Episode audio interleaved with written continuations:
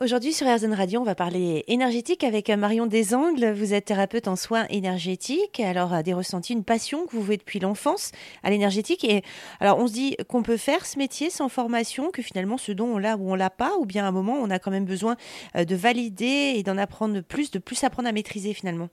Moi, je suis vraiment très, très, très heureuse d'avoir fait cette formation parce que je pense que même si on a des capacités déjà activées, entre guillemets, de guérison, et de clairvoyance et tout ça, c'est bien d'avoir un cadre. Parce qu'en fait, je pense que quand on ne sait pas comment, par exemple, moi c'était mon cas, je savais pas me protéger. Donc si j'exerçais euh, mon magnétisme, je pouvais vraiment me vider de mon énergie. Aujourd'hui, j'ai appris, grâce à cette méthode-là qu'on m'a transmise, à vraiment canaliser l'énergie sans pour autant, moi, sortir de mon énergie, ma propre énergie, et donc me fatiguer. Moi, je pense aussi que pour des raisons vraiment, j'ai presque envie de dire d'éthique, c'est important de se former. C'est pas un jouet énergétique, en fait. C'est vraiment quelque chose qui est puissant, et quand c'est mal fait, ça peut vraiment faire des dégâts sur la personne qui reçoit ou qui transmet le soin. Donc moi, je pense que c'est important effectivement de de se former, même si c'est juste un petit stage, même si c'est juste quelque chose pour simplement cadrer les choses, ça nous rassure déjà, nous en tant que praticien, on se dit, ok, je, sais comment faire pour ne pas me mettre en danger, pour ne pas mettre l'autre en danger. en tout cas, pour moi, ça a été vraiment très important. Et je pense que ça rassure aussi la personne qui reçoit le soin.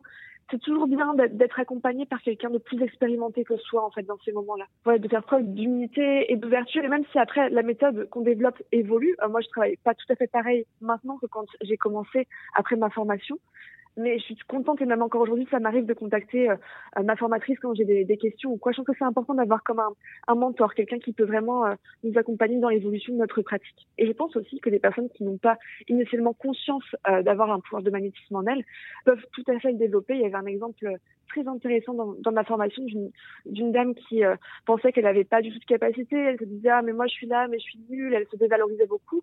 Et en fait, cette dame pendant le premier soin qu'on a fait m'a fait euh, passer ma, mes problèmes de tachycardie que j'avais depuis trois ans et c'est pas revenu depuis. Et cette femme pensait qu'elle n'avait pas de don particulier, mais en fait, on peut vraiment apprendre à réveiller nos capacités de guérison. Tout le monde peut apprendre en fait. Il y a des choses sur lesquelles vous travaillez plus et qu'est-ce qui est important pour vous dans votre pratique?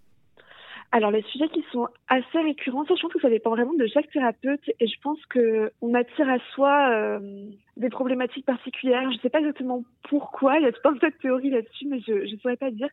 Euh, dans mon cas, j'ai beaucoup beaucoup de femmes qui viennent me voir pour des problèmes vraiment liés au féminin en fait. Donc je vais avoir euh, beaucoup de femmes qui viennent me voir pour des soucis d'endométriose, d'adénomiose, des personnes qui ont subi des abus sexuels aussi. Beaucoup de, c'est un sujet qui est assez récurrent euh, dans les soins. Je pense que c'est récurrent aussi parce que c'est beaucoup plus courant malheureusement que ce qu'on peut imaginer. Euh, il y a quelque chose aussi que je travaille très souvent et que j'adore travailler aussi, c'est les transitions de vie aussi. Les passages de vie. Euh, J'aime bien des fois quand il y a des, enfants qui arrivent vers l'adolescence, il y a quelque chose qui bloque, à les débloquer, ce qui les empêche de passer sereinement dans ce nouvel âge en fait, et leur permettre de s'épanouir pleinement et de, et de se oui, tout simplement de s'épanouir en fait.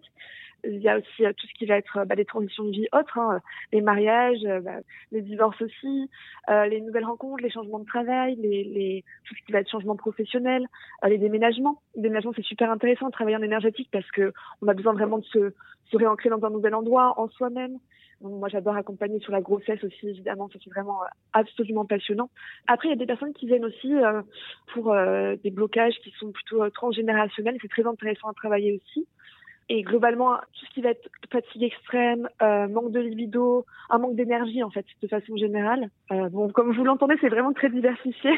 Et euh, moi, j'adore toutes les problématiques en fait, parce que chaque personne est unique et à chaque soin, c'est magique en fait de, découvrir l'univers d'une personne et, et d'entendre et de voir ce que ce que son corps a, a à me raconter en fait. Marion Desongles, thérapeute en soins énergétiques à Bordeaux et à distance. Plus d'infos sur rzn.fr.